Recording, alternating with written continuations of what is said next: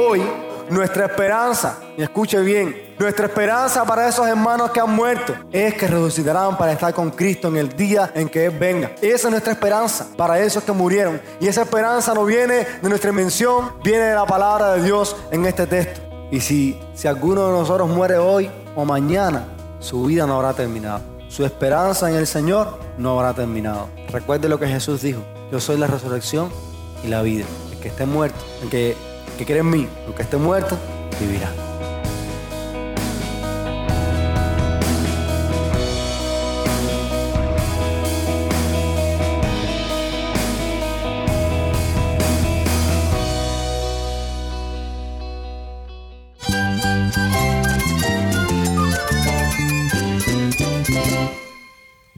Cristo es mi todo. Cristo es el Rey del universo, es quien guía nuestras vidas. Él es grande y amoroso. Él es real. Solamente Jesucristo es nuestro Señor y Salvador.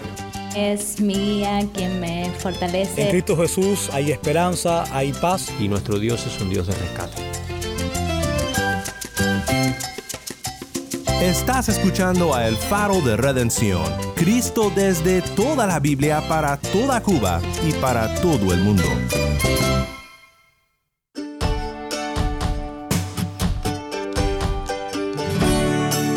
Un saludo, mi nombre es Yamil Domínguez, tu productor de contenido cubano para el Faro de Redención. Y desde La Habana, Cuba, seguimos compartiendo contigo otra serie de buenas predicaciones. En este episodio, el pastor Andy Quesada nos trae una palabra de ánimo y aliento vigente a nuestros días. Desde la Iglesia Bautista Nueva Vida en La Habana, este mensaje está basado en la primera carta del apóstol Pablo a la iglesia en Tesalónica. Te invito a que busques el capítulo 4, versículos del 13 al 18.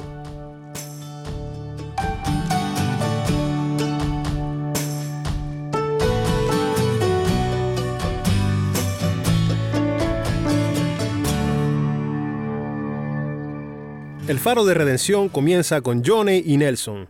Esto es Alégrate en el Señor. Ese es el año en que vea grandes cosas. Declarar en el nombre de Jesús. Amén. Tierra, no temas, alégrate, tenga el Señor. Oh, oh, eh, oh, oh, eh. Tierra, no temas, alégrate, y tenga el Señor. Oh, oh, eh, oh, oh. Porque Jehová hará grandes cosas, aunque muchos no lo crean.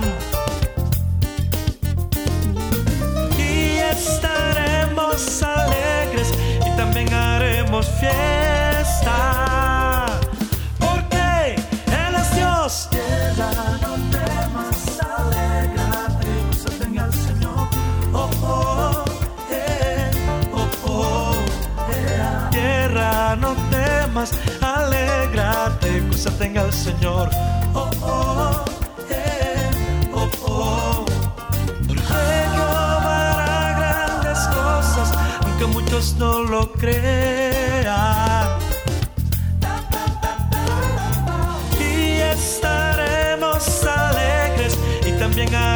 Fiesta. Porque Él Dios.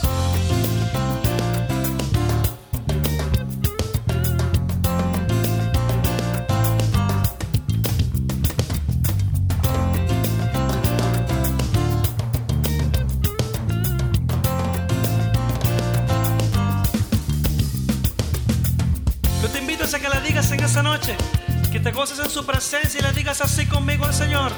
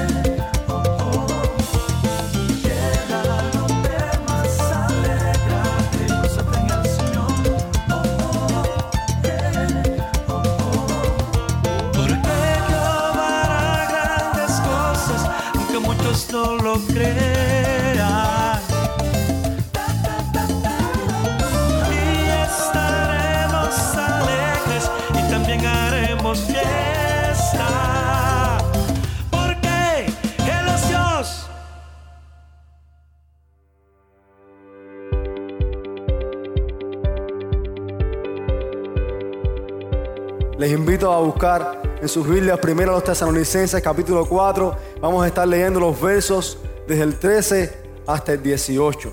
Dice así la palabra del Señor. Tampoco queremos, hermanos, que ignoréis acerca de los que duermen, para que no se entristezcáis como los otros que no tienen esperanza. Porque si creemos que Jesús murió y resucitó, así también traerá Dios con Jesús a los que durmieron en él. Por lo cual os decimos esto en palabra del Señor, que nosotros que vivimos, que habremos quedado hasta la venida del Señor, no precederemos a los que durmieron. Porque el Señor mismo con voz de amando, con voz de arcángel y con trompeta de Dios, descenderá del cielo y los muertos en Cristo resucitarán primero. Luego nosotros los que vivimos, los que hayamos quedado, seremos arrebatados juntamente con ellos en las nubes para recibir al Señor en el aire y así estaremos siempre con el Señor. Por tanto, alentados los unos a los otros con estas palabras.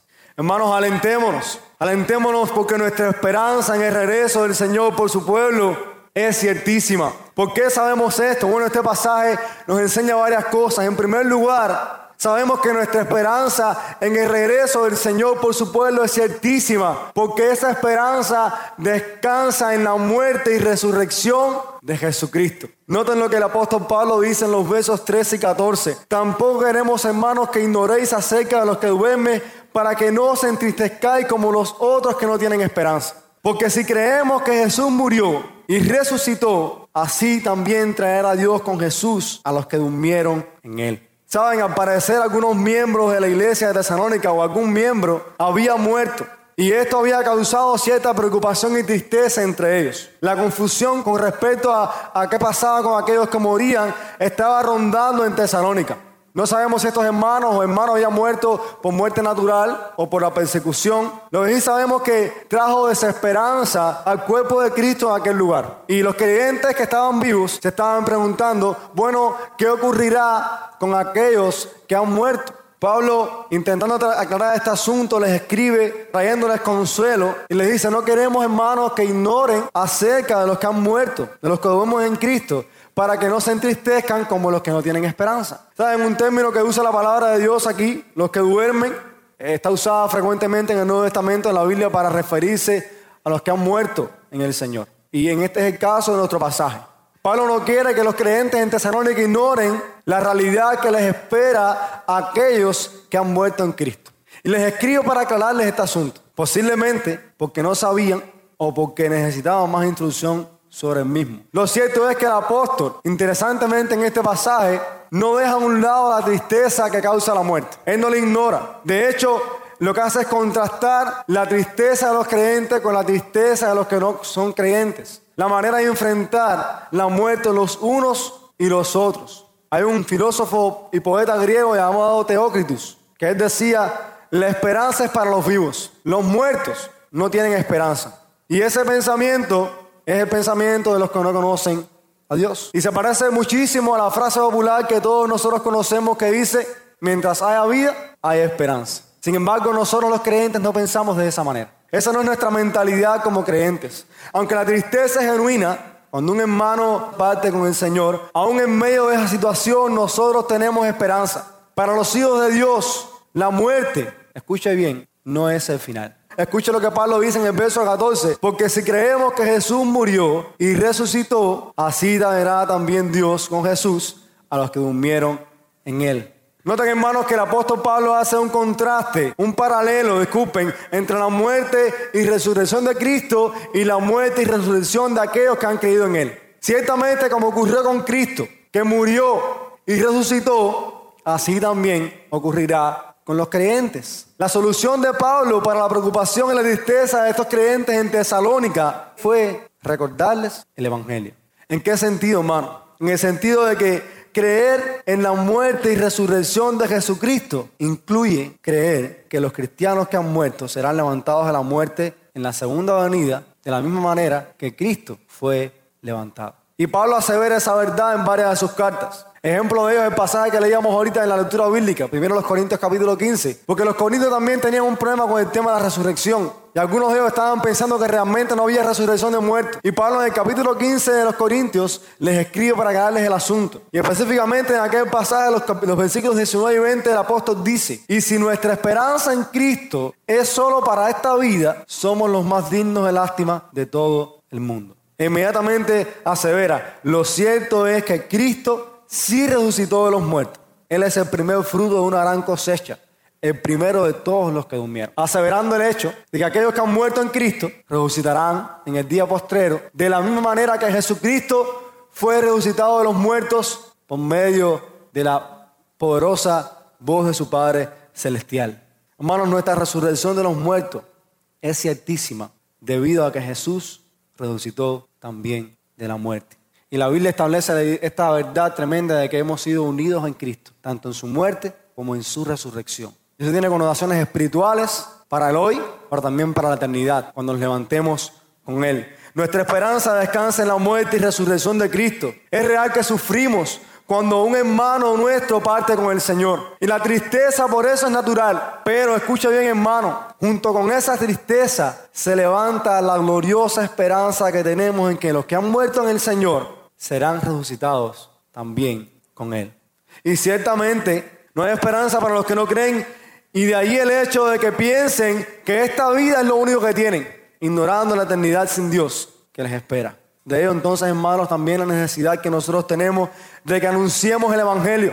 Porque solo el Evangelio de Jesucristo puede darle al pecador la salvación y la esperanza de resurrección que nosotros los cristianos tenemos. Así que, hermanos, si usted tiene familiares, amigos, vecinos, compañeros de trabajo o de estudio que no conocen al Señor, te animo a que puedas compartirles el Evangelio, porque una vez muertos serán levantados a la muerte, pero no para estar con el Señor, sino para ser juzgados por Él. Y terrible cosa, como dice Hebreos, es caer en manos del Dios vivo. Por eso esta esperanza de resurrección también nos anima a compartir el Evangelio con otros, para que otros tengan también esta misma esperanza que nosotros tenemos en el Señor. El pasaje continúa y Pablo nos enseña además que nuestra esperanza no solamente descansa en la muerte y resurrección de Cristo, sino también que nuestra esperanza es certísima porque descansa en el hecho de que el Señor mismo vendrá por su pueblo. El Señor mismo vendrá por nosotros.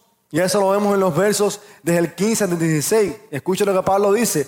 Por lo cual os decimos esto en palabra del Señor, que nosotros los que vivimos, que habremos quedado hasta la venida del Señor, no predeceremos a los que durmieron porque el Señor mismo con voz de mando, de arcángel y con trompeta de Dios descenderá del cielo y los muertos en Cristo resucitarán primero. Luego nosotros los que vivimos, los que hayamos quedado, seremos arrebatados juntamente con ellos en las nubes para recibir al Señor en el aire y así estaremos siempre con el Señor. Qué bendición. Pablo comienza diciendo en este verso 15, por lo cual os decimos esto en palabra del Señor. Y esto nos recuerda al Antiguo Testamento. ¿Recuerdan? Cuando los profetas hablaban al pueblo y decían palabra del Señor, lo cual le daba una connotación de autoridad, un sello de autoridad a lo que el profeta estaba por decir. Bueno, lo mismo ocurre con Pablo en este pasaje. Pablo está por decir algo que viene de parte del Señor. No es invención humana, no es que se le ocurrió a Pablo, es que el Señor mismo se lo ha revelado. Y ahora Pablo está diciendo esta realidad.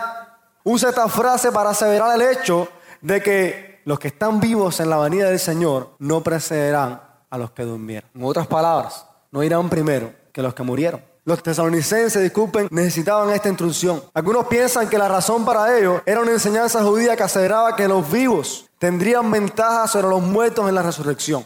Sin embargo, cuando nosotros miramos el contexto de este pasaje, podemos aseverar que lo que en realidad ocurría en Tesalónica era que estaban pensando que solo los que estuvieran vivos tenían el privilegio o tendrían el privilegio de unirse al Señor en su venida. De allí la preocupación de algunos con respecto a los que habían muerto. Porque si solamente los vivos tendrían el privilegio de unirse al Señor, bueno, ¿qué pasaba o qué pasaría con los que habían muerto?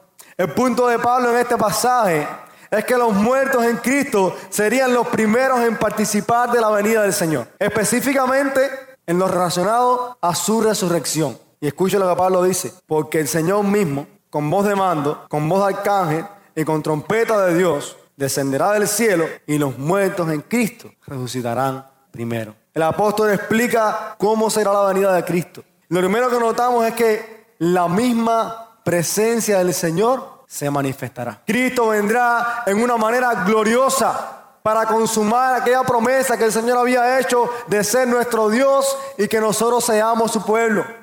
Y el punto de toda esta explicación que hace Pablo acá, donde incluye que el Señor vendrá con voz de mando, con trompeta de Dios, con voz de arcángel, que descenderá del cielo, su combinación es, y los muertos en Cristo resucitarán primero. Lo cual reafirma el planteamiento anterior de Pablo. Los que estén vivos en la venida del Señor no precederán a los que durmieron. Hermanos, este pasaje nos deja ver algunas verdades tremendas para nuestra vida hoy. Imagínense que estamos viviendo en Tesalónica en el tiempo que Pablo escribió esta carta. Imagínense que nosotros no tenemos la palabra de Dios escrita, como la tenemos hoy. Que no tenemos conocimiento alguno de este evento, de cómo van a ocurrir estas cosas, si hay confusión. Pablo nos escribe diciéndonos que los muertos en Cristo resucitarán primero. No podemos simplemente asumir eso. Simplemente dejarlo pasar. Necesitamos entender la profunda verdad que hay detrás de estas cosas. Hoy, nuestra esperanza, y escuche bien, nuestra esperanza para esos hermanos que han muerto es que resucitarán para estar con Cristo en el día en que Él venga. Esa es nuestra esperanza para esos que murieron. Y esa esperanza no viene de nuestra invención, viene de la palabra de Dios en este texto. Y si, si alguno de nosotros muere hoy o mañana, su vida no habrá terminado. Su esperanza en el Señor no habrá terminado. Recuerde lo que Jesús dijo. Yo soy la resurrección y la vida. El que esté muerto, aunque el que cree en mí, aunque esté muerto, vivirá. La palabra de Dios, que es veraz, nos asegura que vendrá un día en que el Señor mismo levantará de la muerte a aquellos que durmieron en Jesucristo. Y nosotros no sabemos cuándo va a ser ese día. Puede ser mañana, puede ser de aquí a 20 años, de aquí a 100 años, no sabemos. Lo cierto es que sea que estamos vivos o muertos, tenemos esta certeza de la palabra de Dios. Los que han muerto en Cristo tienen esperanza de resurrección. Pablo continúa el pasaje y dice además que nuestra esperanza descansa también en que el Señor mismo vendrá por su pueblo, porque esta esperanza certísima no solo es para los muertos, sino también para los que viven. Porque puede ser que cuando Pablo le escribió esta porción, ellos estuvieran pensando, bueno, entonces los que viven, los que están muertos tienen de alguna manera privilegio, son los únicos que van a resucitar, son los únicos que se van a ir con el Señor. Pablo dice, luego los que nosotros, los que vivimos, los que hayamos quedado, seremos arrebatados juntamente con ellos en las nubes para recibir al Señor en el aire y así estaremos siempre con el Señor. La iglesia en Tesalónica necesitaba entender que la esperanza no cambiaba, sea que estuvieran vivos o que estuvieran muertos. Era la misma esperanza, tanto para unos como para otros. Y el apóstol Pablo aquí dice, los vivos como los muertos en Cristo tienen esta esperanza gloriosa cuando el Señor venga, que puede ser en cualquier momento, habrá creyentes vivos. Y esos creyentes vivos serán unidos a aquellos que fueron resucitados de la muerte. ¿Y cuál es el fin? Tanto de los muertos como de los vivos. Estar por siempre con el Señor. Hermanos, este es un punto fundamental en el pasaje. Todos los creyentes, vivos o muertos, estaremos en la eternidad con Dios. De allí la importancia, hermanos, que nosotros anhelemos la venida de Cristo. El plan de redención de Dios tiene el firme propósito de que su pueblo habite en la eternidad con Él. Que por los siglos de los siglos alabemos al Cordero que fue inmolado. Que en aquella ciudad celestial que Él ha preparado para nosotros podamos decir, eres digno Jesús, eres digno Cordero de Dios. Así que hermanos, nuestra esperanza en la resurrección, escuche bien, nuestra esperanza en la resurrección no debe ser simplemente una vía para escapar de la muerte eterna, sino más bien una puerta hacia el disfrute de la presencia de nuestro Dios por siempre. Si nosotros solamente esperamos la resurrección de Cristo como una manera de escapar de la muerte, nosotros no hemos entendido el Evangelio, no hemos entendido el propósito del Evangelio, porque el propósito del Evangelio no solamente que seamos levantados en Cristo, sino que vivamos por siempre para Dios. Hay muchos de nosotros que vivimos en este mundo y aferrados a este mundo como los que no tienen esperanza. Hermanos, el apóstol Pablo nos da en este pasaje verdades tremendas de la palabra de Dios. Porque Cristo resucitó, nosotros resucitaremos con Él. Los muertos en Cristo resucitarán. Los que viven cuando el Señor venga, estaremos con el Señor por siempre. Esa es nuestra esperanza, no es otra. El apóstol concluye esta porción diciendo a los hermanos en Tesalónica y a nosotros hoy, alentados unos a otros con estas palabras. ¿Cuál es el propósito de saber que hay resurrección de los muertos? ¿Cuál es el propósito de saber que tanto vivos como muertos estaremos por siempre con el Señor? Que nuestra fe no desmaye, que nuestra esperanza esté viva, que nos alentemos unos a otros con estas palabras, que no seamos como los otros que no conocen al Señor. Y eso es el último punto de este mensaje en esta mañana. Nuestra esperanza en el regreso del Señor por su pueblo es certísima, hermanos. Por tanto, debemos alentarnos, debemos animarnos, debemos confortarnos unos a otros con estas palabras de esperanza. La muerte es un hecho debido al pecado del hombre. Por tanto, ¿cuál es nuestro aliento? ¿Cuál es nuestra esperanza? ¿Cuál es nuestro ánimo frente a la muerte? ¿Cuál es? Que el Señor vendrá. Y que debido a que se nos ha dado participación en la muerte y resurrección de Cristo, sea que vivamos o muramos, estaremos por siempre con Él. Ese es nuestro aliento. Nosotros sabemos que vivimos en un mundo que tiene un pensamiento diferente. Un mundo que dice, la vida es una y hay que vivirla. Nosotros no pensamos de esa manera. Hay que vivir la vida que Dios nos ha dado.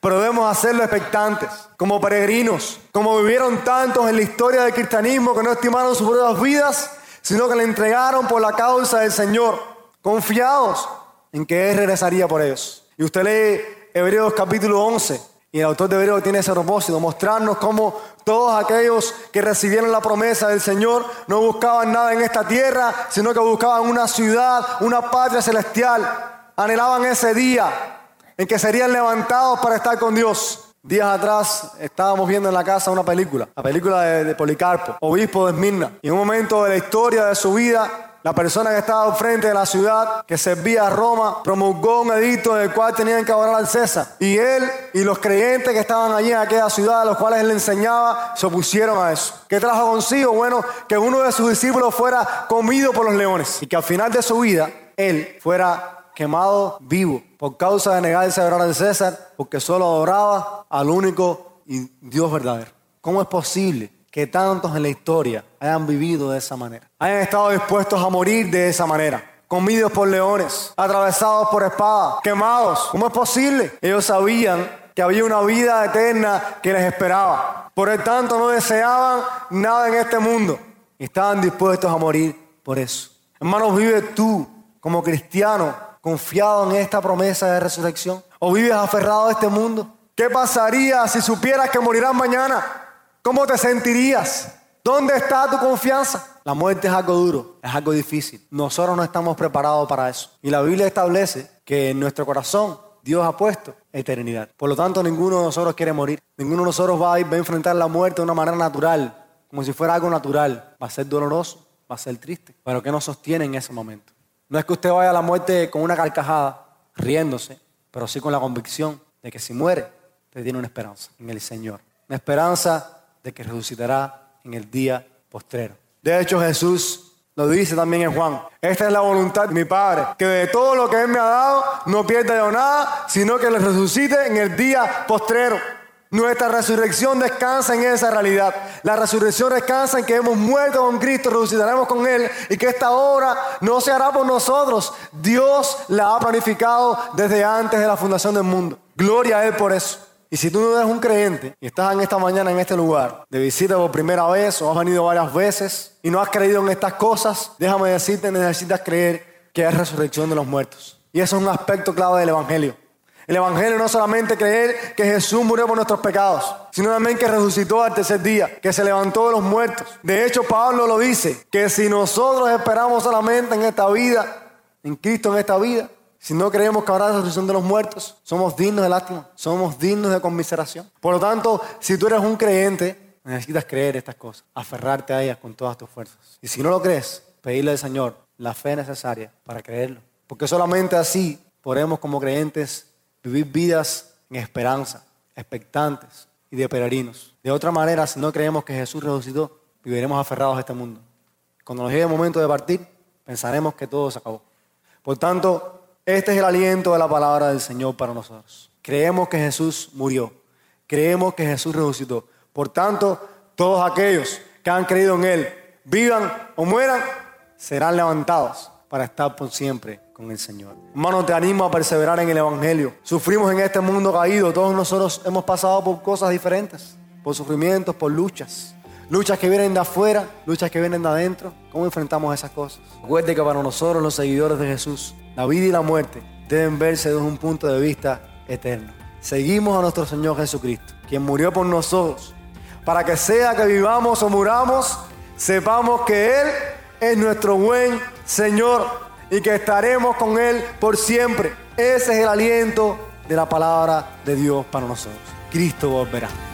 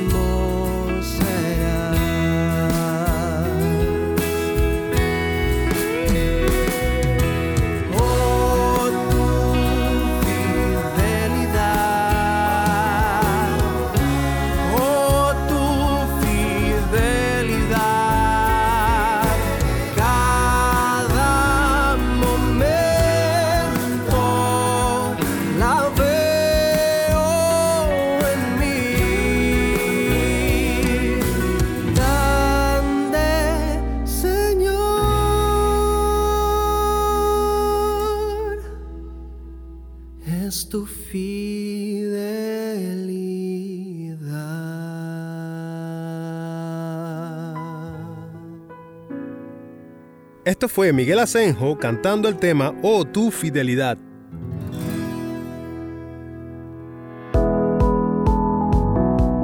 Mi nombre es Yamil Domínguez y esto es El Faro de Redención. Gracias por acompañarnos hoy. Le damos las gracias también a nuestro hermano Andy Quesada por compartir con nosotros este mensaje. Estamos muy agradecidos por las emisoras que transmiten el faro para Cuba y para otros países. Si nos sintonizas fuera de Cuba, haznos saber por qué emisora y a qué horas nos escuchas. Nuestro correo electrónico es ministerio arroba el de. Nuevamente nuestro correo electrónico es ministerio arroba el.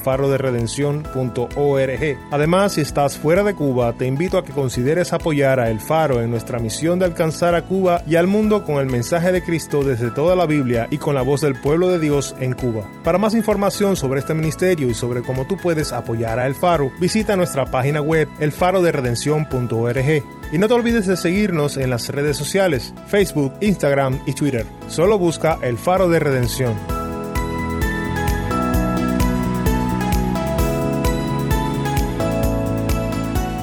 Mi nombre es Emil Domínguez, productor de contenido cubano, invitándote a que nos acompañes mañana en esta serie de predicaciones desde Cuba para ver la luz de Cristo desde toda la Biblia, para toda Cuba y para todo el mundo, aquí en el Faro de Redención.